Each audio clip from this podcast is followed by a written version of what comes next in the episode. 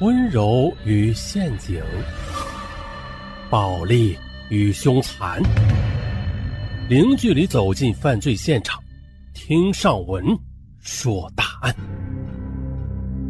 本节目由喜马拉雅独家播出。本期的案很狗血，咱们从头说。二零零二年的。十二月九日下午二时四十五分，一位老者跌跌撞撞地跑到了深圳市福田公安分局景田派出所，神情急促地向值班民警报案。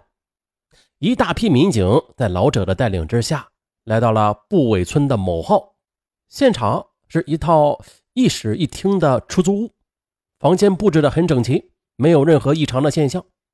可老者指着洗手间那里。就就就在那里，警方发现呢，洗手间的门是紧闭着的。于是办案民警用手推了推，哎，没有推动。显然的，这门呢已经被反锁了。可是门缝下边已经流出了少许的血迹。民警又喊来房东，用钥匙开了半天的门，可是仍然无法打开，只好啊将整个门板都给拆了下来。只见呢，抽水马桶旁。卧着一个女子，地面上流了一大滩的鲜血。该女子约莫是十八九岁，上身裸露着，下身衣服完好，已经死去多时了。负责勘查的刑警上前一看，只见女子的头部有一个很大的洞，系被钝器物品敲击所致。很显然，这是他杀的。经过现场勘查，女子的一些首饰也是完好无损。一台崭新的电视机还放在床头柜上，由此可见的，凶徒图财杀人的可能性不大，极有可能是报复杀人。当然了，从死者的衣着来看，也不排除是被奸杀的可能。从房门没有被撬痕来看，这死者可能和凶手相识。但是呢？办案民警除了在现场找到这名女子的身份证件和一张照片之外的，就没有发现任何有价值的破案线索了。行凶者在作案之后显然是已经伪装过现场。死者名叫阿丽，刚刚年满十八岁。这时呢报案老者被叫到民警前，啊，请老先生介绍一下吧，您是怎么知道这里边有死人的？还有就是。您和死者认识吗？老人一看警官，欲言又止。老先生，人命关天，你知道什么就说什么，并且千万不要对我们有所隐瞒。如果涉及到个人隐私的话，我们也会替你保密的。您呢，先别着急，啊，抽支烟去考虑一下，等想清楚之后啊，再跟我们讲。很快的一支烟卷燃尽，老者也是慢慢的向民警道出了事情的始末。是这样的，报案老者姓张，今年五十七岁，是深圳的一家公司的职工，家中是子孙满堂，吃住无忧，生活是颇为的富裕。不过的，所谓是保暖思淫欲啊，一过半百的老人无奈了，守不住晚节，惹下了一场风流祸来。那是十月份的一天。老张晚饭后到街边去散步，经过布尾村内街道时，耳畔响起一阵喊声：“先生，过来洗头吧。”哎，老张顺着声望去，只见一名女子站在路边的一家发廊门口，倚门而立，正冲着他微笑呢。老张还以为女子喊的是别人呢，就下意识的向周围看看，发现。街道上除了来往的汽车之外，那是一个人都没有。不要看了，喊的就是你。这这这，说实在的，老张对那些举止轻浮、装扮妖艳的发廊妹是有着一种本能的反感的。那老张除了平时在公司那边理发店理理发之外的，嗯，从未进过发廊的。老张仔细瞧了一眼，喊他的女子装束朴素，粉妆淡饰，看样子。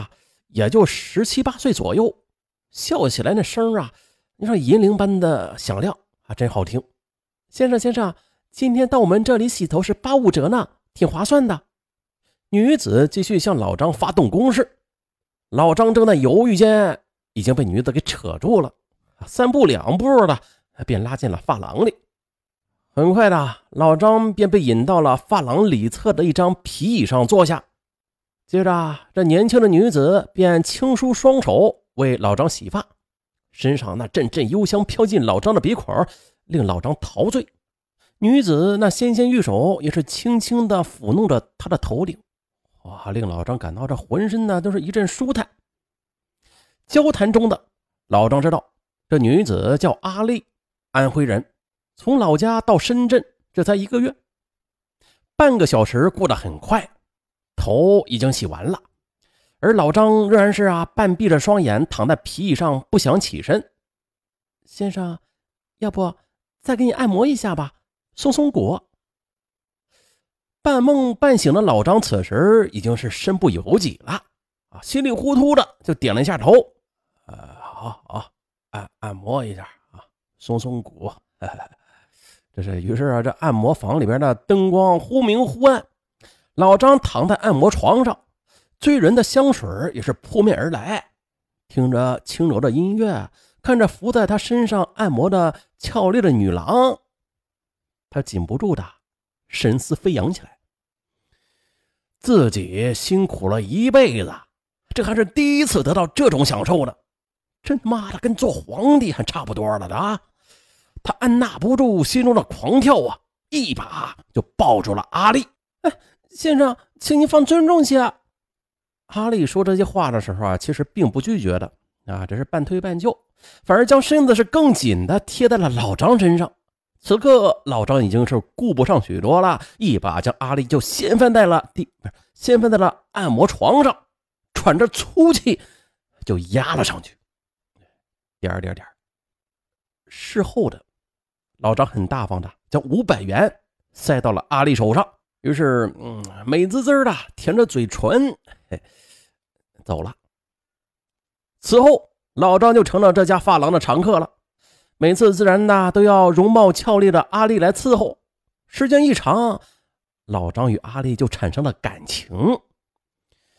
老张这么一合计呀，每次到发廊里都花费不菲，还不能尽兴，搞不好再被公安给抓住，那可要晚节不保，身败名裂了。倒不如租间房子，将阿丽给包下，这不但安全，而且经济也很划得来。阿丽也很赞同。原来呀，阿丽早在发廊里住腻了，老板控制的很严，接待客人时也是担惊受怕，挣的血汗钱还要向老板去交一份。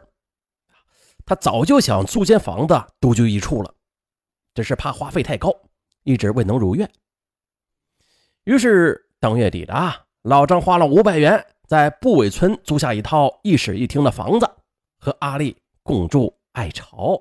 啊，除此之外呢，老张还给阿丽每个月一千元的生活费。除了每星期不定时来爱巢和阿丽共度春宵之外的，老张对阿丽的私生活并不干涉。而这呀，也正合了阿丽的心思。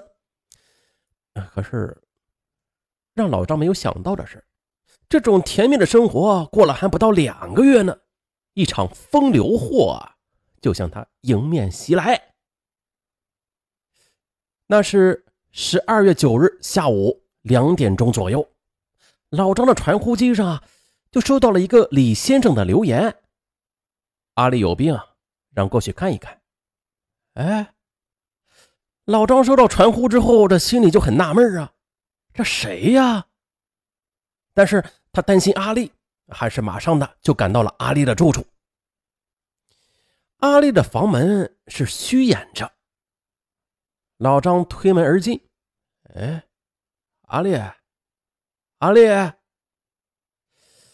人不在房内，哎，哪去了？这是老张这时发现洗手间关着门，但是却打不开。老张又喊了一声：“阿丽，你应一声啊！你是不是在里边啊？”可谁知里边仍无回音。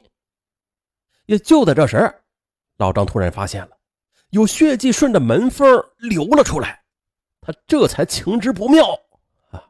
于是啊，便有了开头的那一幕。